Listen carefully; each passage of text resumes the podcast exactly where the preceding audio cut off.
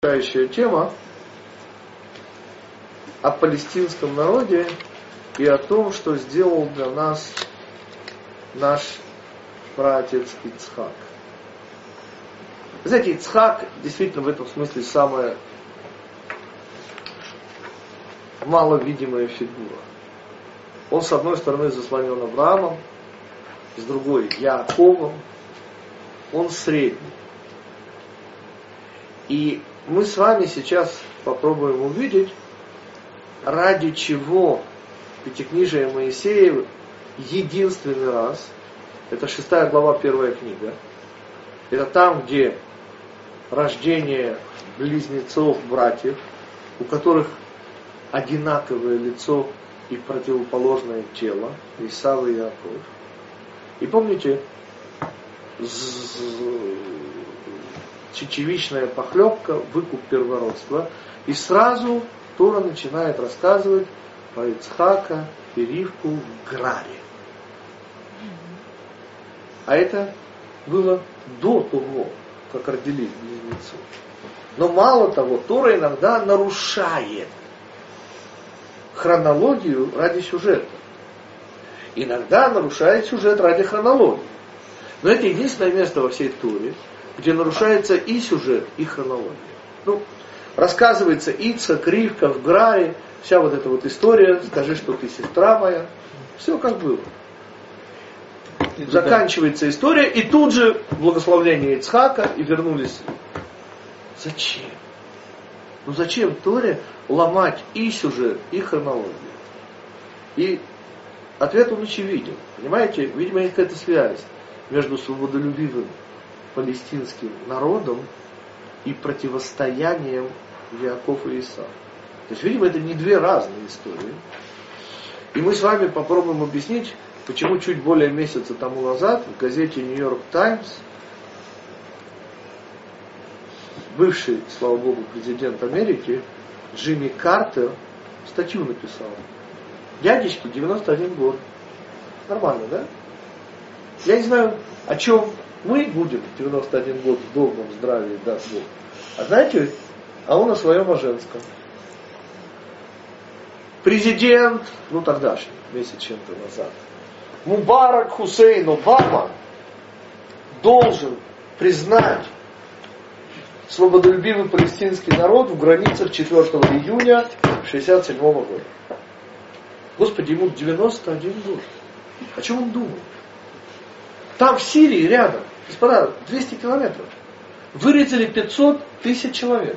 Он, Джимми Картер, он какой-то христианин. Там такое творили с этими христианами, господа. Э, это уровень Мальмуты Скуратова, это не меньше, поверьте, господа. А кто не верит, зайдите в интернет, посмотрите, что с езидами делали. И что христиане? Я же не про людей доброй воли, я про христиан. Ну ваших же братьев, извините, не убивают, господа, э, э, если просто убивают. Я говорю, уровень Хмельницкого. И что?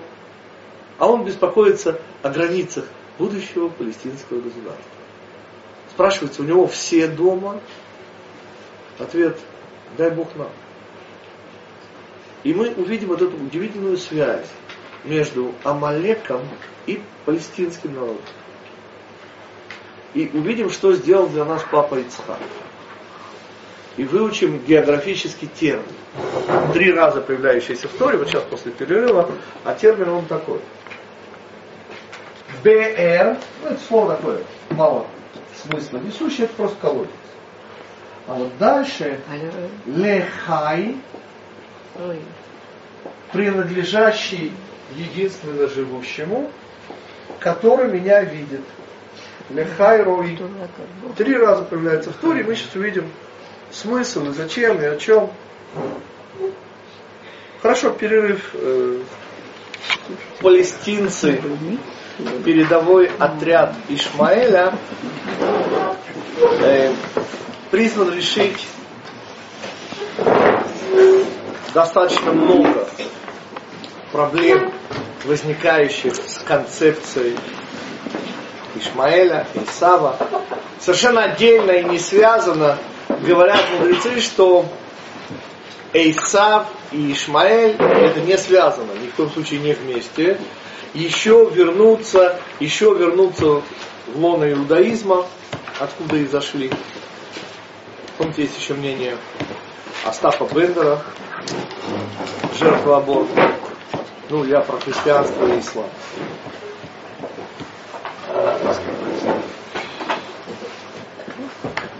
Но у меня всегда был вопрос, когда они вернутся, как это? Ведь они же будут противостоять, что мы сейчас и видим. Еще вопрос. Ишмаэль буквально тот, кого услышит Всевышний, когда он зовет. И я пользовался комментарием мудрецов, но мы сейчас с вами попробуем с помощью вот этого географического названия, где оно появляется. Наша мама Сара, отчаявшись, родить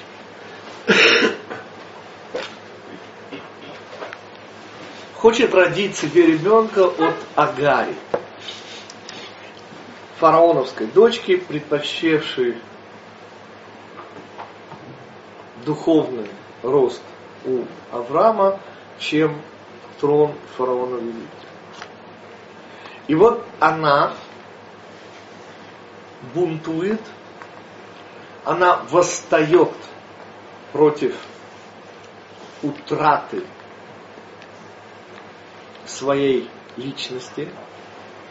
Напоминаю комментарий Рава Гирша, буквально в заголовке. Как могла Сара родить себе ребенка от Агари? Ответ это то, что удалось маме Лее и маме Рахель. То есть потому Бельга и Зильпа практически не упоминаются. Это, не дай бог, не, не уважение к матерям еврейского народа. Ну, четыре ветви. Две ветви Бельга, две Зильпа. А просто Бельга это психодвойник Рахели, а Зильпа психодвойник Лей. Много раз мы это говорили. Для чего я сейчас это вспоминаю? Именно это имела в виду Сара, пытаясь родить себе ребенка через Агарь. Аргарь отказывается становиться психодвойником Сары, она убегает обратно в Египет, и там по дороге в пустыне, где-то в палестинских землях, ангел открывает ей глаза, и она видит колодец, которому Авраам, а не Агарь, посмотрите в тексте, дает наименование колодец, принадлежащий Хай, единственное число, Хаим, множественное число. И жизнь у евреев множественное число. Потому что жизнь, как мы всегда учим, это input и output. Это и вход, и вывод. Поскольку человек обязан и принимать, и выводить из организма и давать.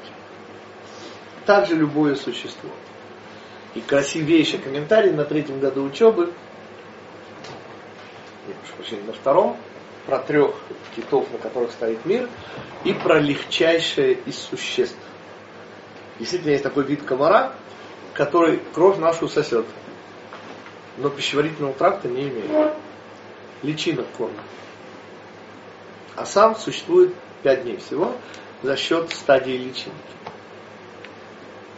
И целая тема. Почему он стоит в конце очереди, а человек, недостойный называться человеком, еще за ним становится. Так вот, только все вышние, единственное число хай, поскольку он только дающий, ни в каком смысле не берущий. Хаим – это множественное число, где не указано сколько, минимальное множество 2. Input, output. И только Всевышний, потому я перевожу принадлежащий. Всевышнему, а дальше Руи, который меня видит. Ну, видит, в смысле считается, замечает. Название как нельзя более подходит. Потому что Агарь, беременная, убегающая, бросающая все, и Всевышний с ней сходит до нее, как и до любого своего ребенка. И дальше идет благословление на нее и на ее потомка, на Ишмаэля. Но это же благословление, к нему присоединяется и Авраам. Уже тогда, когда он дождался, ему 99, и Всевышний говорит, что через год Сара обнимает сына. Говорит совершенно страшную вещь Авраам. Лу Ишмаэль, если бы только Ишмаэль жил бы перед тобой. Я перевожу с помощью Василия Теркина, я согласен на медаль.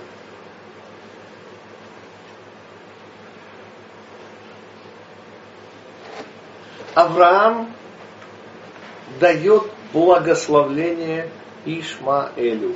Он называет это место источник Всевышнего, различающего меня. Мне дающего, личности дающего. Теперь с таким благословлением, господа, можно не задаваться вопросом, почему Саудовская Аравия может довести цену на баррель нефти до 10 долларов и зарабатывать деньги. Понимаете, ей не нужно бурить. У них лопаткой, я утрирую, копаешь и фонтан начинает бить. Там стоимость добычи никакая. Понимаете, с таким счастьем, и мы на свободе, мы попробуем с вами обнаружить, что скрывается за этим названием и что сделал для нас наш папа Ицхак. Мы говорили с вами о том, что сделал для нас мама Ривка, получив для нас благословение. Помните, вот это материальная удачливость. И мой пример, он действительно, те, кто знает историю, это нельзя поверить. Как вы знаете, уже начиная с 13-14 веков, евреи были обречены на вымирание, христиане, которые организовали профсоюзы, цех, ну, естественно, только для христиан. И не мог стать членом профсоюза, не принимавший христианской религии. Единственное, что они могли христиане сделать, при всем желании, то есть они это делали, но без профсоюза, это сделать профсоюз ростовщиков, ну, банкиров. Тех, кто сужал деньги под проценты. Ибо сказано в Ветхом Завете, брату своему а они хри- христиане, братья. Отсюда был мой вопрос про Джимми Картера и про Изидов. Они что, не братья? Но в те профсоюзные времена, 13-14 век, членами профсоюза, помните, пиво отпускается только членам профсоюза. Все. Потому что, а что, слесарь меняла цеха, аптекарь, врач, все еврейские специальности, адво... все закрыли. И тогда евреи занялись ростовщиком, банкирским делом по-нашему. Потому что цех ростовщиков не было. То есть, что вытворяли эти христиане, в особенности итальянцы, славились, с этими процентами. А теперь, понимаете, приходит рыцарь, ну, там нужно ему там ристалище, помните рыцаря Венгу, о чем забыл рассказать Вальтер Скотт? Что этот рыцарь да, доставал меч в залог. Получал суду, мог ее не вернуть, мог этого еврея зарубить. Как можно было дела вести-то? Ну, вот 94 год Москва, да, банкиры отстреливаются вот только вот. Каждую неделю по банкиру отстреливают. Ну, времена такие были. Веселые деньки в Москве были. Слава Богу, пропустил. И ну так дела нельзя вести, понимаете? И когда постреляли, постреляли. Ну, хватит уже. Бандиты стали бизнесменами, все стало как у людей. Ну, бандитские люди. Ну, какие есть. Так вот, как евреи могли заниматься банкирским делом, когда их выгоняли? Ну, естественно, никаких э, вкладов, ничего не... То есть ответ мама Ривка добилась для нас благословления. То есть благословление это не шутка. Понимаете, она сделала удачливость. Как мы вот здесь учили, часть еврейской функции стала преуспевание в этом мире. Без этого мы бы не выжили. А на сегодняшний день, проверьте то, что я говорю, в Южной Корее бедных деток мучают вавилонским талмудом. Потому что э, в Сингапуре и в Южной Корее э, заметили, что евреи как-то очень преуспевают. Успешно. Успешные, да? Они не разобрались и решили, что это мы такие умные. Вы помните этот старинный анекдот, а еще сто лет тому назад еврей и куркуль в поезде. Ну, у этого селедочка, я такая, а у этого понятно. И куркуль говорит, ну, говорит, вы, говорит, жиды, говорит, такие умные. А чего вы такие, говорит, умные прямо? Он говорит, а видишь селедочку? Ой, говорит, продай. Говорит, 10 рублей. Ну, ладно. Пробую. Слушай, это что 10 рублей? Ну, вообще-то она 50... О, говорит, уже стало действовать. Уже стало действовать. А это на уровне анекдота. Но это явь. Действительно, в Южной Корее мучают маленьких деток, ну не совсем маленьких, Вавилонским Талмудом думают, что вот они тоже будут умные, удачливые, успешные. Нет худа добра. Мы о чем? Мы о том, что на самом деле наша удачливость, и это нельзя объяснить южным корейцам, она в том, что мы получили благословение Ицхака, благодаря нашей маме Ривке. Но мы сейчас немножечко о другом. Мы сейчас о том, так как ли мы все еще живы, когда Ишмаэль имеет благословение. А то, что его благословение против нас, это понятно. И против всех, не только против нас.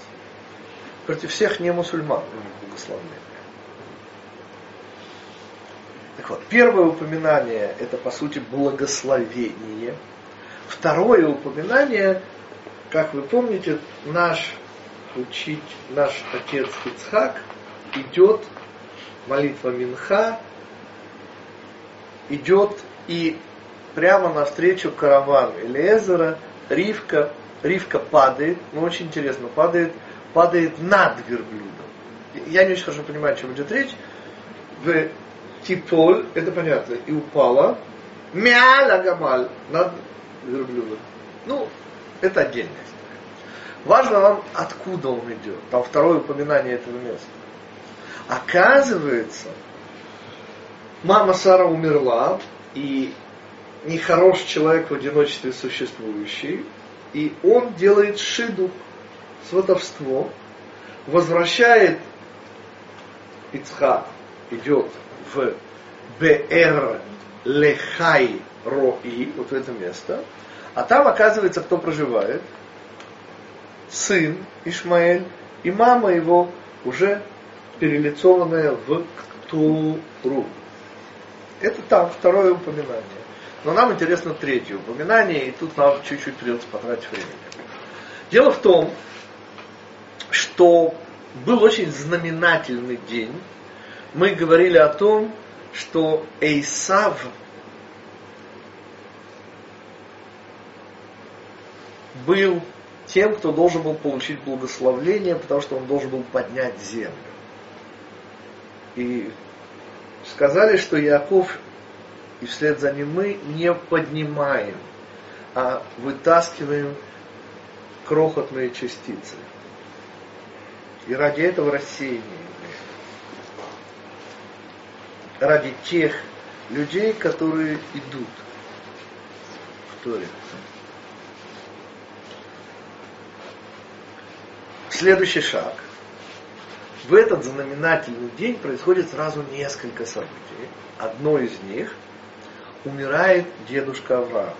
И вот эта чечевичная похлебка, круглая чечевица, это традиционная еврейская еда для трапезы вернувшихся с похорон. Есть такая специальная трапеза для тех близких родственников первой категории. Ее готовят другие родственники подальше. Ну, в данном случае это внук. Иаков готовит для отца Ицхака, да, который потерял в этот день своего отца. И вот здесь же сказано, сейчас мы свяжем эти события, и здесь же сказано, и пришел Всевышний к Ицхаку, и дал ему то, что было дано Аврааму. Дал ему возможность давать благос... не благословление, а благословенность. Почему не было? Ответ не хотел Авраам передавать, у него была эта возможность, это Ицхаку. Потому что благословенность, данная Ицхаку, автоматически распространялась на детей. А один из них был Исав. И не хотел Авраам давать благословение. А что изменилось? День смерти Авраама, и мы теперь понимаем сейчас лучше сказанное. Эйсав отказывается от следующего мира. А я, говорит Исав Якову, на, он выбирает смерть, я иду на смерть. Зачем мне первородство? Смысл этих слов. Эйсав отказывается от поднимания этого мира. Он отказывается от своей задачи. И он выбирает смерть. Смерть не в смысле физическом, смерть в смысле ограниченность. Он отказывается от вечности, он отказывается от благословенности в смысле связи. И в этот самый момент и появляется возможность дать Ицхаку благословление, потому что доколе распространяется благословление отца на детей, ответ до выбора детьми своего пути. Вот здесь Эйса выбирает свой путь. Он выбирает смерть. Он выбирает этот мир не поднимать. И Ицхак получает благословение именно в этот же день. Но здесь еще интереснее. Благословение Ицхаку дает, естественно, не умерший Авраам, а Всевышний. И тогда задается вопрос, просто интересный сам по себе, а почему Всевышний раскрывается Ицхаку в день смерти Авраама? Ну, трауре да, нельзя сидящим в трауре учить Тору. И обычное объяснение,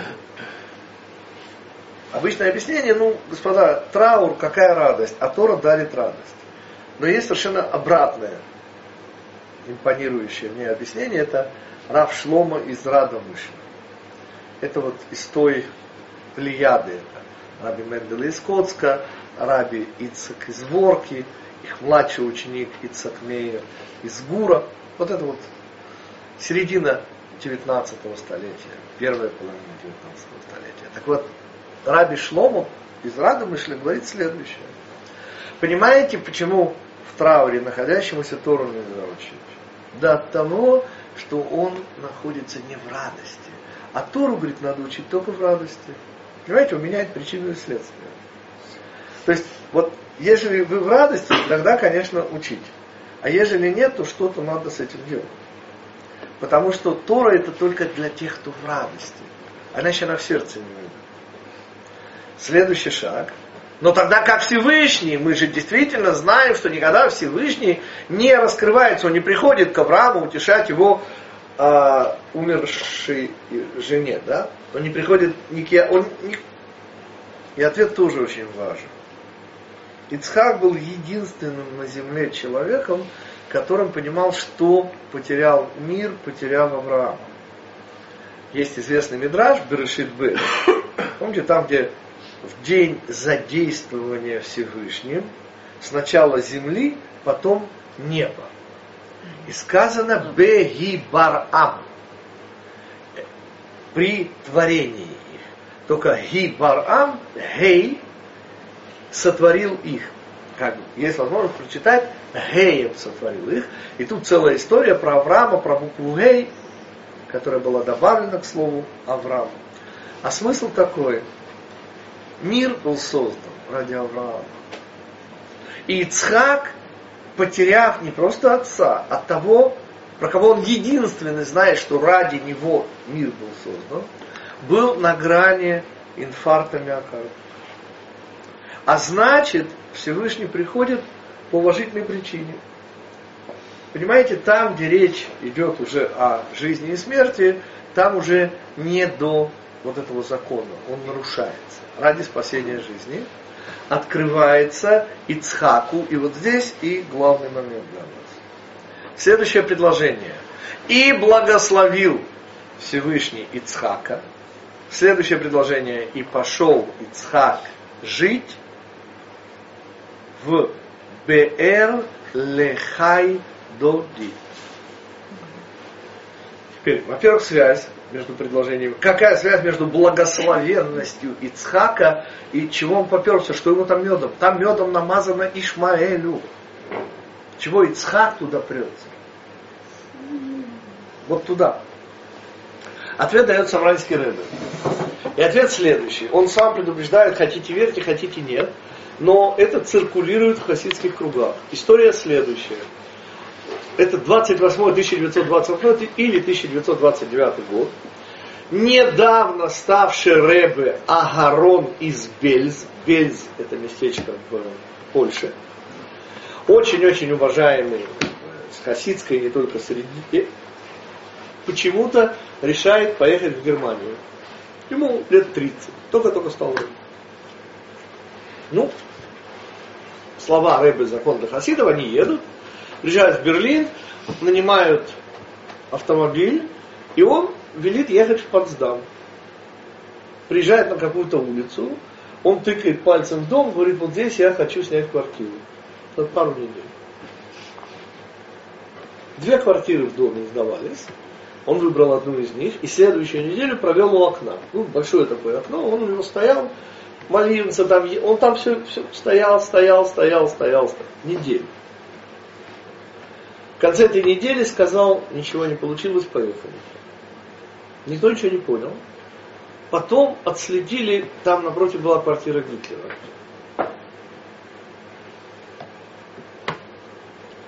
Понимаете, почему мы сегодня здесь живем? Потому что Ицхак, говорит Савранский тогда поехал туда жить. Жить куда? В место, где находится благословление Ишмаэля, его удачливость, его счастье, его мазл, его нефть, его и так далее. Не только нефть, почему только нефть? Вспомните Мавра в Испании, халифов багдадских, даже халифов на час.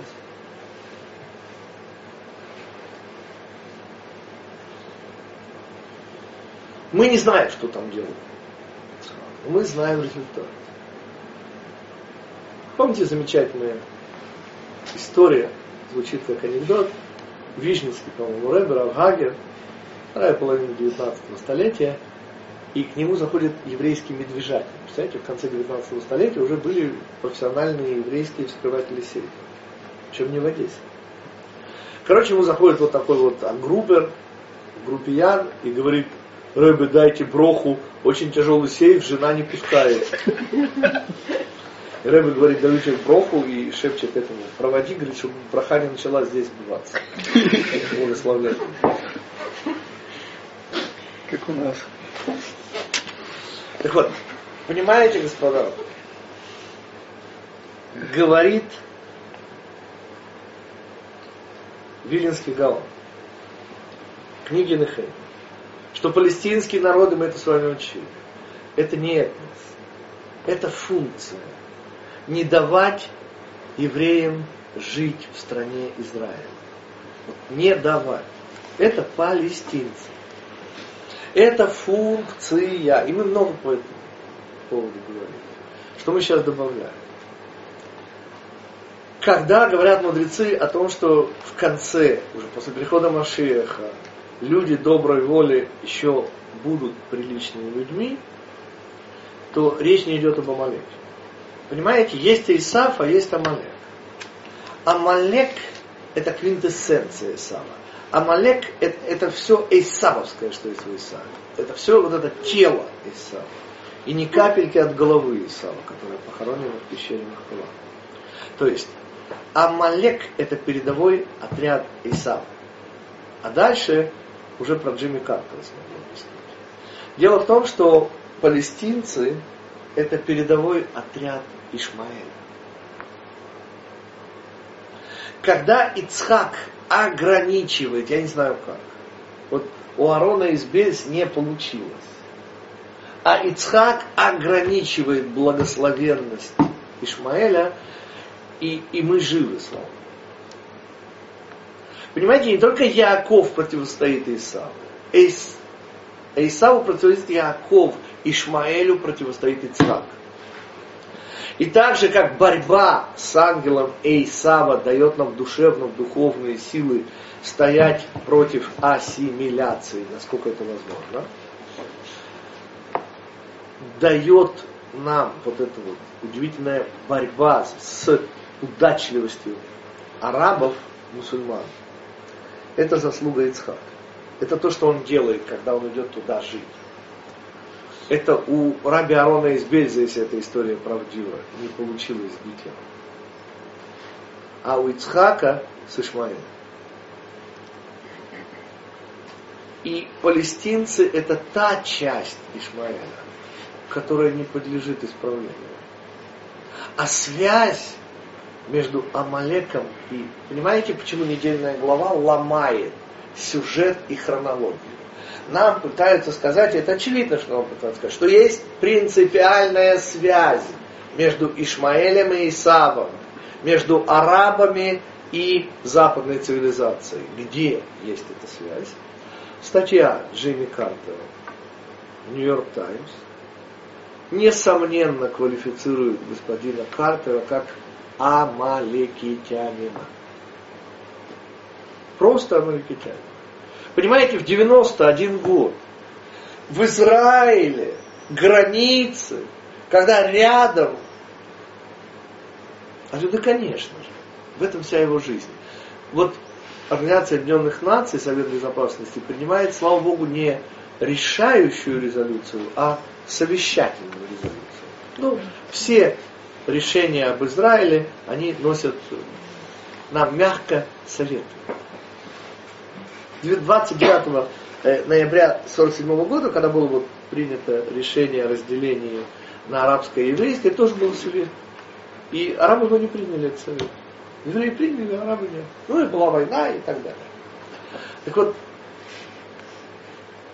это запрет жить иудеям в Иудее, ну, совет, что не должны иудеи селиться в Иудее. Ну, приняли недавно, да? В 79 году уже принимали. Уже, уже советовали. А знаешь, что такое 79 год? Джимми Картер. Это эстафета. Это близкие люди. Джимми Картер и Мубарак Хусейн Обама. Это те, для кого в любой ситуации Гитлер за два часа до самоубийства, Адольф Айхман за две недели до повешения, все, что их интересует, это как бы еще сделать евреям хуже. Что сказал Виленский Гаон? Палестинский народ это не это. Задача такая. Чтобы не дать жить евреям в стране Израиля. И понимаете, почему Тора ломает хронологию и сюжетную линию? Чтобы показать нам, почему Джимми Картер пишет такую статью 91 год. Господи, не пора ли подумать о душе? Или о своих братьях-христианах? Нет, его интересуют границы свободолюбивого палестинского народа. Ответ не надо сходить с ума. Это все правильно. Вот так оно устроено. И палестинцы и амаликитяне они связаны неразрывно. У них функция общая. Чтобы евреям жить не дать. Да, ваш вопрос.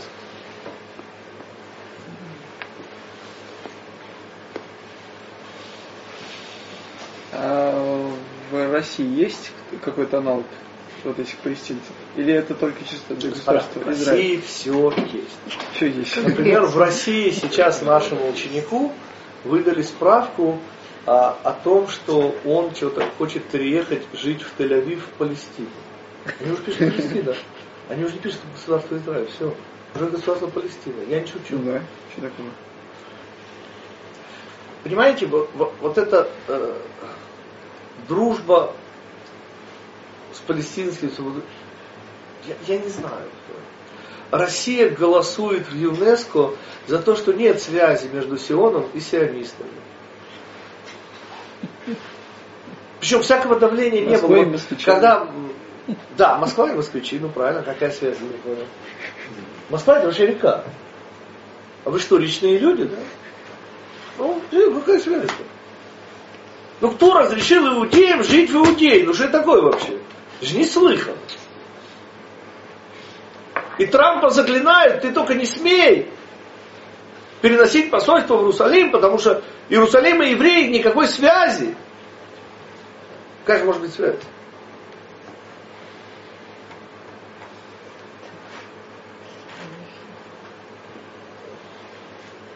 То есть, передовые отряды, авангарды Исава и Ишмаэля нацелены на одну цель, что и создает общность. Мы их общность.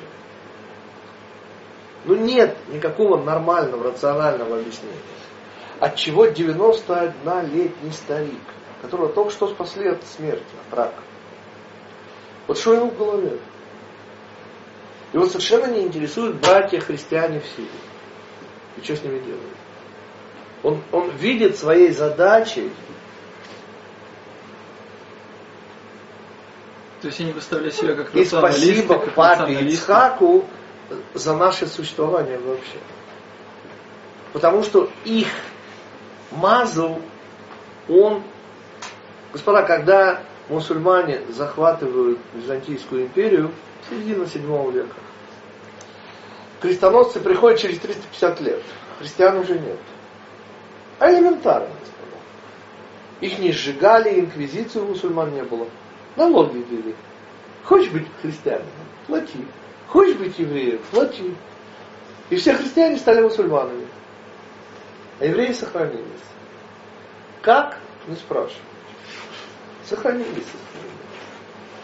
Благословление было ограничено Ицхаком, потому мы смогли сохраниться. Ислам это серьезно, господа. Да.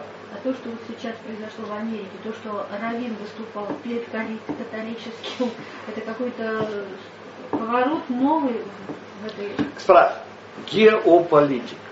Как вы знаете, слава Богу, я ошибся в своих прогнозах. Бору Хаше. И сбылось то, что сказали мудрецы, что никто ничего не сможет предсказать. А победа Трампа была совершенно непредсказуема. И сам Трамп тоже непредсказуем, как кричат, что имеется в виду. Что наши левые политкорректные либералы совершенно да, не видят Трампа как свое продолжение.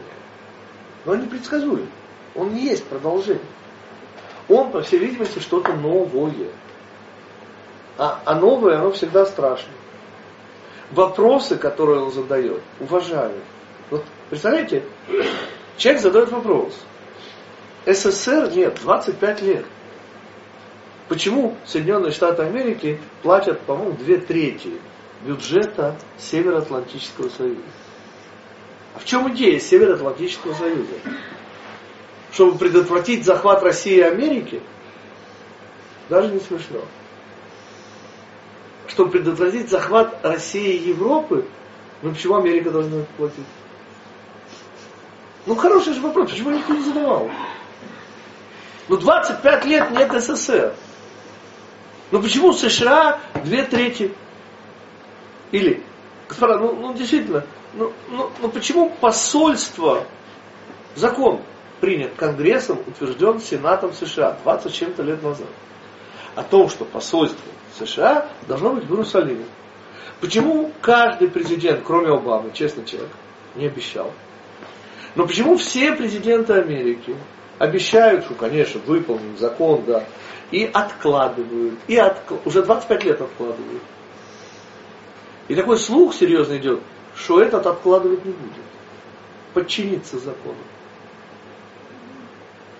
А что тогда палестинцы сделают?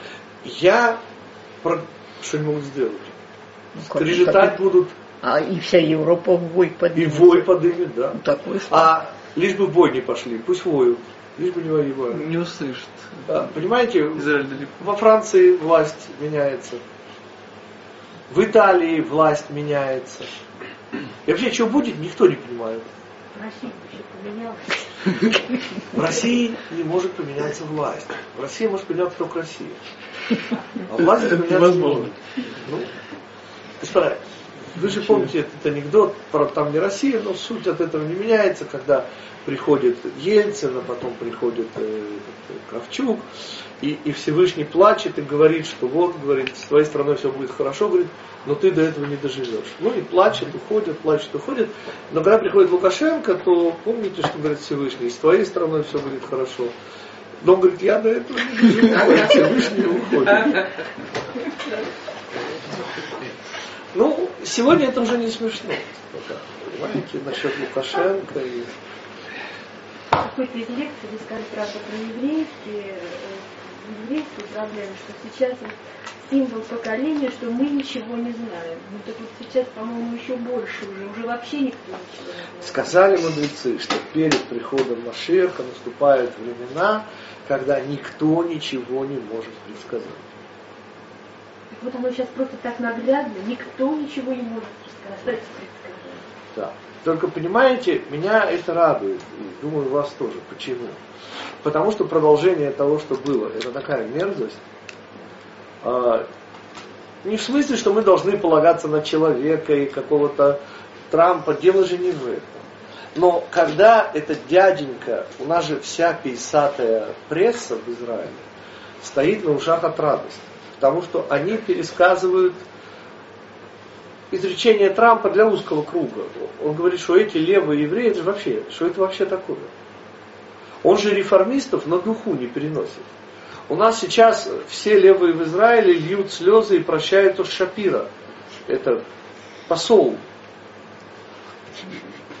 Мубарака Хусейна. Он, он такой левый. Он такой м, просто либерал, а ему на смену Фридмана.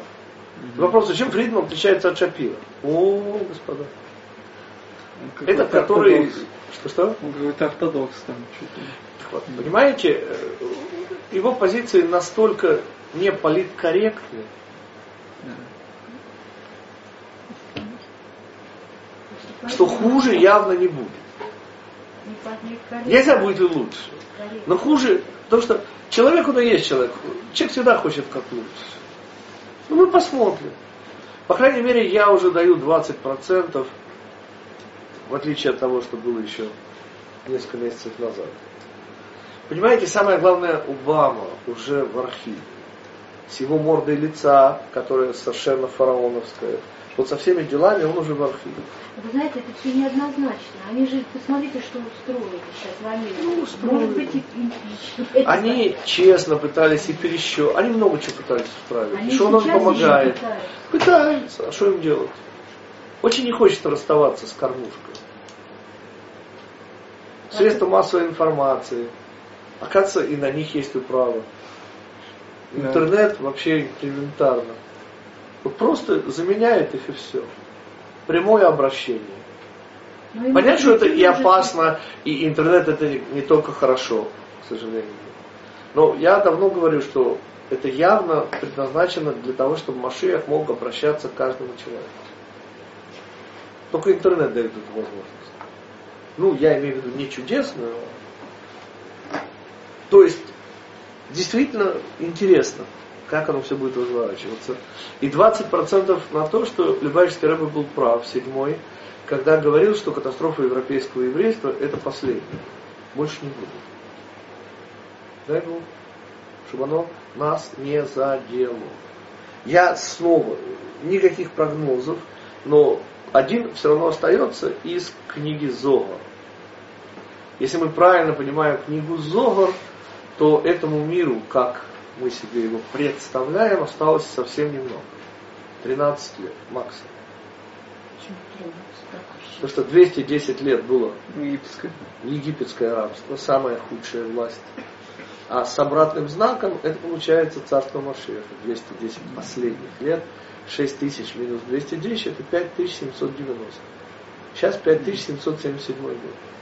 Осталось 230. Но более того, 40-летие скитаний по пустыне, оно было чрезвычайно эм... как эмбрион, понимаете? Одежду стирать было не нужно, мозоли на ногах не образовывались. Ну, была не жизнь а вообще. Вот сейчас вот это эмбриональное. Полное раскрытие Всевышнего. Сейчас все с обратным знаком. Вот эти 40 лет с 90-го года, там очень красивые границы, где проходят. И помните, мы когда-то учили комментарий Виленского Гаона о часах, которые проводил Адам параллели. Один час в Эденском саду, 41 год здесь на земле. Ну, 500 лет день, 500 лет ночь, 250 лет это первые часы дня, 500 вторых лет это вторая половина дня и так далее. Ну, 6 часов, 500, 250, ну, чуть больше, чем от 41 год соответствует часу, был нас целый комментарий на эту. Рекомендации все время те же самые, господа. Нам нельзя отчаиваться, нам есть ради чего жить. Еще вопрос. У нас еще есть капелька времени, да. Вопрос? А вот э, Смелее. смелее. А, у большинства, у основной массы людей, вы сказали, что они не учат историю. Всегда так То есть было. они- массы не извлекают никаких уроков из. То есть, получается, у них ни прошлого, ни, соответственно, будущего нет. У них Мы есть только сказали, настоящее. Народы мира А у тех, у кого есть неоперабельный случай. прошлое и будущее, у них есть настоящее? Настоящее, мы же, мы же учили с тобой, вообще не настоящее. Нет настоящего. Потому что А время тогда как? квантируется, Ну, и попытка остановить квант времени, это попытка остановить электрон. Теоретически невозможно. Собственно, потому мы говорим, что выбор это не точка, выбор это отрезок, это процесс. А нельзя сказать, что у них вообще нет времени. То есть они ж вроде во времени существуют, Можно но сказать, у них что у них есть карма, нету. и этим сказать все. Понимаешь, что значит, что у них есть карма? Это значит, что у них все предопределено, и выбора вообще нет. Выбор у человека существует на личном только. Понимаете, у русского народа, у французского народа нет выбора. Ни малейшего. Выбор есть у людей. Искать или не искать. А с точки же зрения ролей, у них есть судьба. Они И против судьбы не попрешь. Э, Рейган что ли рассказал про трех собак? Американскую, польскую, русскую. Не слышали? Одна американская говорит, если долго лаять, то кто-нибудь вынесет кусок мяса. Мгм. Польская спрашивает, а что такое мясо? А русская спрашивает, а что такое лаять? Да. Да, да. Правильно. А веревку с собой приносить или профсоюз будет? Да. Про забастовку. Вопрос там да, прозвучал про комара, который выше э, определенного Ага. типа человека. да. Не, ну, Ну, я, просто- может, неправильно сейчас. Это э, предпоследняя тема второго года учебы, там это подробно объясняется. Есть в письменном виде три кита, на которых стоит мир. Я хочу потратить последние нам доставшиеся минуты познакомить вас, вот как визитная карточка Рава Формана. Э, Современный американский раввин живет в Квинсе, к сожалению, только по-английски. Раф Форман. Так вот, Раф Форман обращает мое внимание на то, на что я никогда внимания не обращал. Но сначала его визитная карточка очень коротко. Сказано, как известно, что палестинцы, чья жизненная задача не давать жить Израилю в стране Израиля, а Ицхак откапывает колодец, занесенный, еще авраамовский, естественно, занесенный, ну, источник изобилия. И вот это вот палестинское, наш, наше. Второй источник, то есть первый ситна, то, что обвиняли, что это все наше, а вы загробастали. Ладно, он роет второй источник, его слуг. Что приходят палестинцы родные? Говорят, наша вода! Ну, почва наша, а воды подпочвенные, значит и, и колодец наш. А вот с третьим колодцем как-то все тьфу-тьфу-тьфу, обошлось. И палестинцев никаких. Спрашивает Рафформан, а почему так? И находит вторик на уровне простого-простого слова. И сказал Всевышний, помните, голод в Израиле, и все как у Авраама. И Ицхак спускается в Египет. И тут Всевышний говорит ему, ну, очень красиво, когда Яков в аналогичной ситуации спускается. Помните, он в Бершеве обращается к Богу отца своего Ицхаку. А, а где Бог Авраама? Куда делся? Ответ. Понимаете, Яков хочет услышать то, что услышал Ицхак. А не спускайся в Египет. Он не хочет услышать то, что сделал Авраам, простите. Так вот, что он говорит Ицхаку Всевышний? Гур баарец, проживай в стране. Помните, когда братья приходят в Египет, они говорят, мы здесь пожить пришли. Вам так переводят. Да. Проживать пришли, там написано. Лагур, гур. Это временное, ну, вид на жительство. Ну, время, голод у нас. Дальше. А дальше следующее предложение. И сел Ицхак в стране Израиля. Вроде бы, но палестинцы его так достали, что он встал и пошел. И они его тут же оставили. Объясняет Рафформан. Понимаете, ему быть сказали проживать. А он сел. Вот у него и проблемы были. Как только встал, проблемы закончились. В стране Израиля нельзя сидеть. Она для того, чтобы к Богу идти, а так, чтобы... Это рабформа. Просто на уровне слов. А теперь очень-очень красивый вопрос, который действительно позволит нам достойно завершить нашу встречу. Первый человек, его жинка и змей. И говорит змей, а вам ужасно, как всегда, переводят. А что он говорит змей? Им киамар Ашем, несмотря на то, вам же переводят как разве сказал, а в оригинале написано, несмотря на то, что сказал Всевышний, не есть плоды от всех деревьев. Точка. Тут нельзя ставить точку, говорит Алфорна. Это же ровно половина предложения. Понимаете, вы собираетесь противопоставить. Вот, несмотря на то, что, но тем не менее. Где продолжение? Публика требует продолжения. И говорит Рафон, а чем змей отличался от человека? Помните, он был похож на его всех. Он уболтал первую женщину. Он, ну, короче, ну, он же не был человек, он был как человек. И ответ очень простой. Говорит Раформан, а чем животные отличаются от человека? Животное одноплановое. Там одна программа, там нет выбора.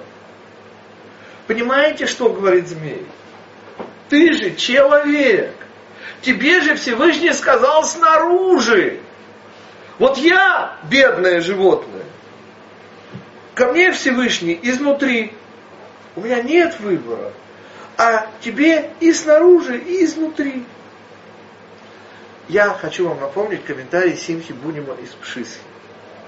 Ровно на ту же тему. Комментарий следующий. Оцените тоже красоту.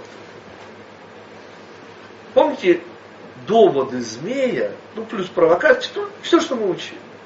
Так вот Симха Буни пошел чуть дальше и сказал, как должна была ответить женщина. Ответ был и звучал следующим образом. Змей, твоим предложением ты реализовал то, что ты хотел сказать. То есть, что ты мне сказал? Что ослушаться Всевышнего, перейти на уровень выбора. Ты сейчас хорошо-хорошо, а работай тяжелее. Перейди на уровень добро-зло выбор. Ведь чем тяжелее ты работаешь на Всевышнего, тем выше будет твоя заслуга. Ну, так змей сказал. Как надо было ответить? Змей, ты абсолютно прав. Действительно.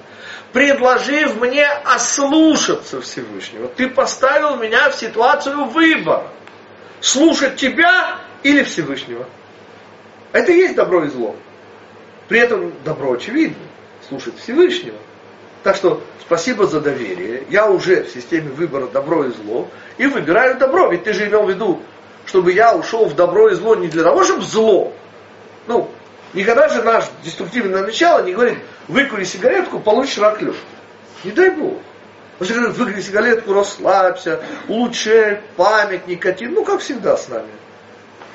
То есть ты, змей, предложив мне выбор между добром и злом, имеешь в виду, чтобы я заслужил у Всевышнего, то есть выбирал добро, ну так я его выбираю, тебя не слушаю. А теперь соединим эти два комментария, Рава Формана и Рава Симхидулина. Понимаете, все, что говорит и тот, и другой, змей создал выбор. Настоящий выбор. Смей своими, своим появлением, своими словами как говорит Раформан, несмотря на то, что сказал тебе Всевышний, снаружи тебе сказал. Ты же не как я, у тебя же не только внутри внутренний голос. И тут внутренний голос ему и скажи. У нас же не только внутри, у нас, у нас выбор. Что и делает змей. Понимаете, и Симха будем. И Раф Форман говорят о чем? Змей создал ситуацию выбора. В этом была его задача. Он действительно создал выбор.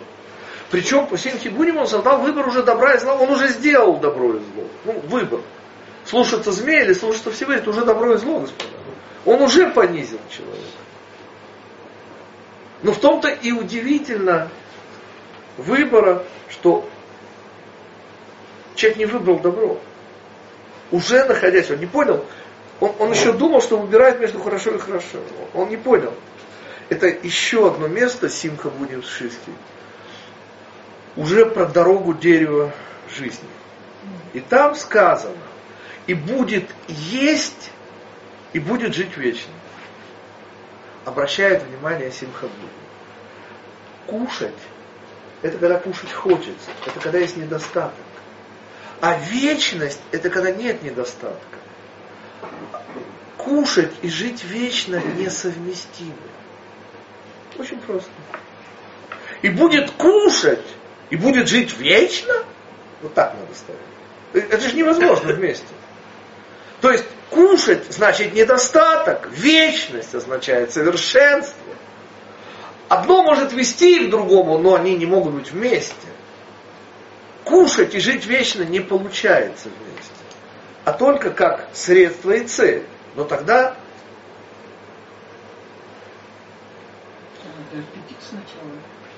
Так аппетит был, он уже делал. Это то, что змей использует. Он говорит, но если тебе сделали аппетит, так кушай. Ответ. Аппетит только для этого, но не для этого. Понимаете, нам дают жизненную энергию для хорошего. Нам не дают для плохого жизненную энергию. А в чем ужас? а, а выбор есть. А можно ли использовать А Всевышний говорит, у тебя еще зубов нет. в каком смысле? Появится То, что мы учили. Помните, ведь дорога оберегать не дорогу к дереву жизни. Это же ужас ваших переводчиков. У нас целый урок на эту тему. Оберегать дорогу дерева жизни. Там не дерех к, там дерех эцхаим, дорога дерева жизни. То есть дорога вечности. Мы идем дорогой праведников.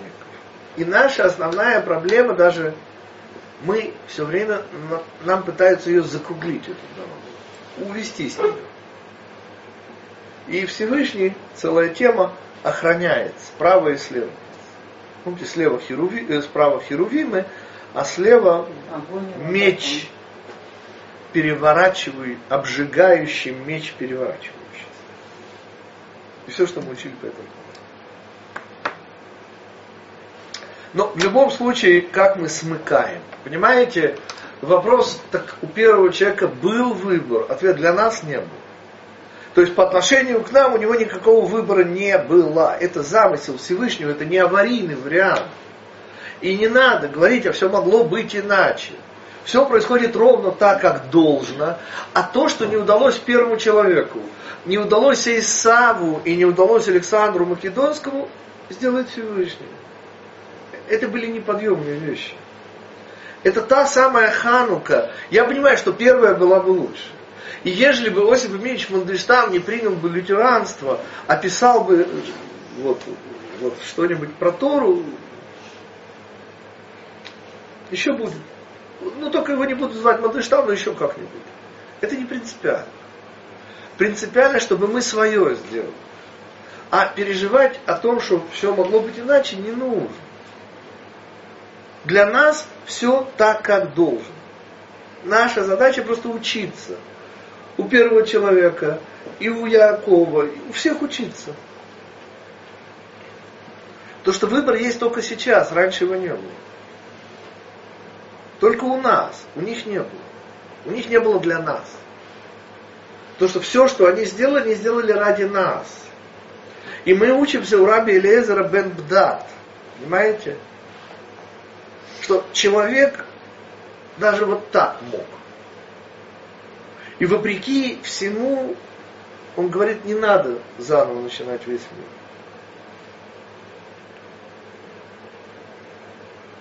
Этот мир сделан, как сделан. И тут не нужно улучшать, господа. Не надо улучшать Тору, не надо улучшать замысел Всевышнего. Ну, мы уже проходили, мы уже знаем, как это заканчивается. А что надо? Ответ надо вставать. Каждое утро. Тогда и Богдан Хмельницкий правильно был. Так мы же про это говорили три месяца назад. Я, да, господа. я- Потому что без этой боли, господа, я не знаю, где вы сейчас будете. Ужаснуться и отстраниться. Не просто ужаснуться, господа, вы не понимаете. Ужаснуться и отстраниться это уровень человека. А вот когда уже болит так, ну я же вам, помните, цитировал, я не знаю этого дяденьку, но он слушал, тогда еще это были кассеты, это какой-то 90 какой-то год, э, о катастрофе. Он говорит, слушал всю ночь. Тему катастрофа, то можете почитать книгу, мало не покажется. И у него было вот э, желание просто взять автомат Калашникова и немножко пострелять э, нацистов. Вот. Вопрос еще, где их найти, ну, ну допустим. А дальше, а, а дальше он это дело, ну просто стал соблюдать законы и вообще стал евреем. Понимаете, боль сдвигает с места. Уж больно мы инертны. Стыд тоже. Но стыд это меньше, чем боль. И потому стыд это уровень человека. Кому не стыдно, тот не человек. А кому не больно, тот не еврей.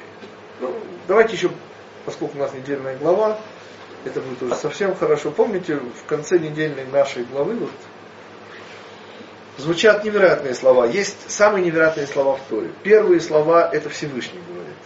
Всевышний в четвертой главе, там где связывание Ицхака, говорит, чтобы я так жил. как в Одессе.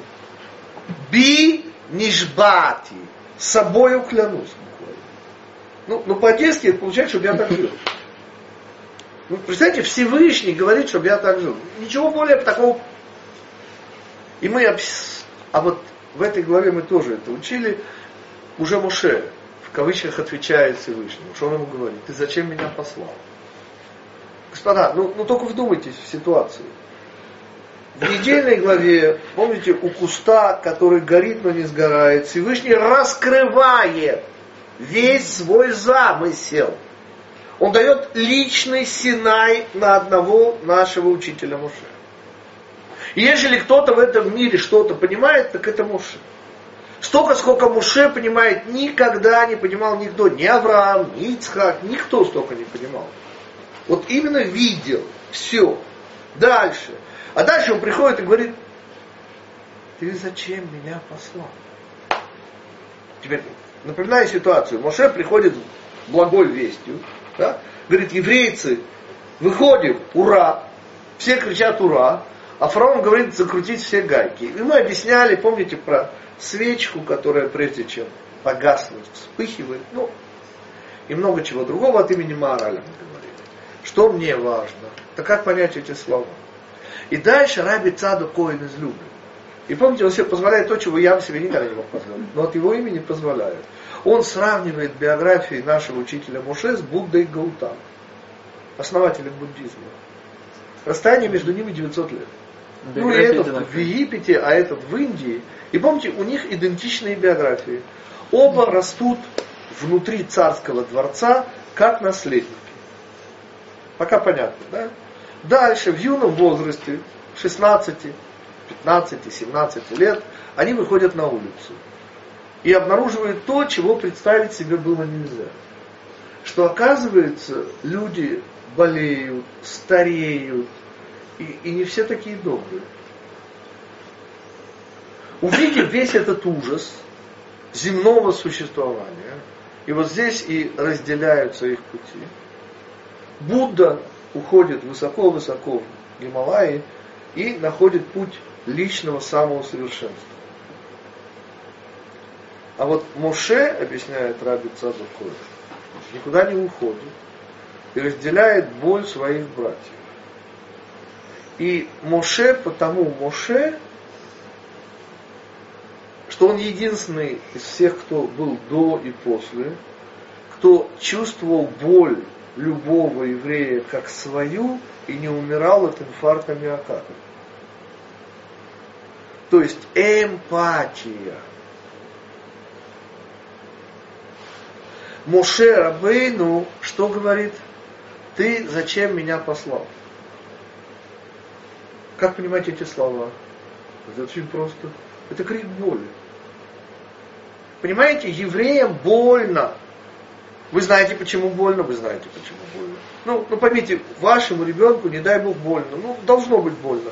У нас сейчас внучка попала в больницу. Ну, у меня уже была такая история. Ну, старшая дочка в два с половиной года обезвожилась. И в шаббат приезжаешь, пока не пришел зал отделения, они не смогли. Там все, что нужно было, в вену. А у нее вена, ну, маленький ребенок. Ну, но они же специалисты должны быть детям. В общем, короче, это был ужас. Ну, но это был необходимый ужас. А что делать? Ну, ребенок не может пить вообще. Она вырывает, вырывает. Ну, вставили, через 15 минут и уже было нормально. Мы к чему подводим? К тому, что наш учитель Моше, он, он потому наш учитель Моше, не что он самый умный, и самый знающий, и самый... Он самый эмпатичный. Он единственный, и когда он говорит, ты зачем меня послал, он просто кричит. Он просто, это крик боли, это не смысл. Это крик боли. Потому что когда больно евреям, Моше кричит. Он еврейская мама, он не папа. И никто не ожидает от нас, ну я имею в виду наш родитель, большой буквы,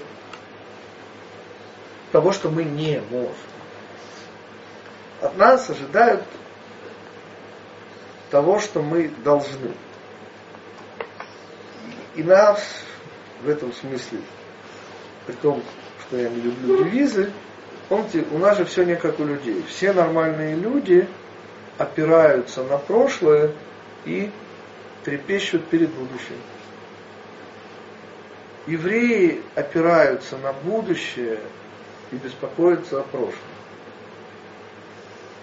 В смысле, а мы усвоили уроки, а мы поняли уроки, а, а мы сделали уроки, домашние задания. А, будущее это то, что заставляет нас вставать утром. Ну, помните, старинный, милейший анекдот, Вовочка, ну в школу, ну Вовочка, ну, ну в школу, ну, ну Вовочка, ну ты же директор. Понимаете, а что делать? Мы же будущие директора, господа. Мы же царские сынки. И потому утром надо вставать. Да, ваши вопросы мы завершили. Надо переписывать все комментарии Адама. Да ради Бога, зачем их переписывать? Просто это что-то, что позволяет увидеть еще какую-то грань. Он по-другому не мог. С нашей точки зрения у него не было выбора. Но я говорю про нашу точку зрения. И это смысл комментария Равашмака. И он очень важен, он по сути, он суть, он основа всего-всего-всего. Понимаете, это не аварийные варианты, это все, что мы можем. Просто мы маленькие, и мы мало можем. Но то, что мы маленькие, это не значит, что мы не вырастем. А, а все, что мы... Помните? А можно, сказали дети Украины, это 90-е годы, все, что ну, услышали, что дети в Африке не доедают. А может быть, все, что они не доедают, прислать нам. Но они же не доедают. Так все, что, все, все, что мы не доедаем, понимаете, Всевышний за нас папу всегда доедает. Надо аппетит поднять. Опасно. Опасно. Не надо с этим играть. Не ищите проблем. Они вас сами найдут. Да, вопрос. Вот Такой вопрос. Древо жизни это же духовное состояние. Несомненно. А, а в кого же тогда защищать древо жизни? То же и дело, там не там не древо жизни не надо.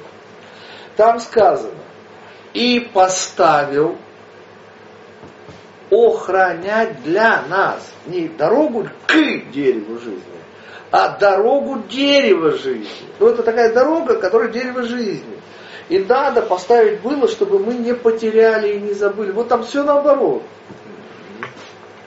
Это третий год учебы называется э, правом и Это просто перевод ужасный. Помните, они же вместо слова херувимы, там написано крувим. Они же переводят ангелы. А почему бы не перевести херувимы? Ответ, так не получится тогда такой перевод. Потому что херувимы, в смысле с мечом, это как-то, ну, херувимчик, конечно, херувимчик, какой же меч. И, и потому это ужасный совершенно перевод. Принципиально неправильный.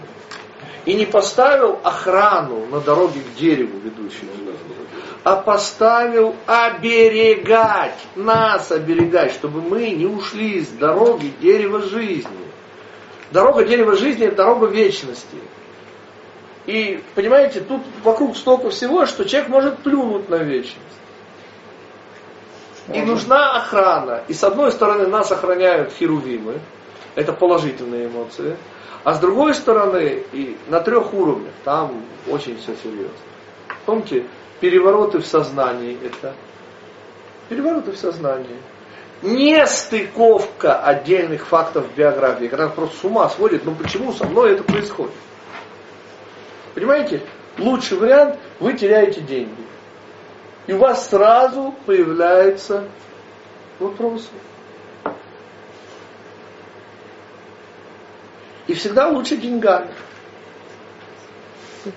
Какие, кроме денег, Лучше варианты? платить, как мне объясняли, в гараже, чем врачу.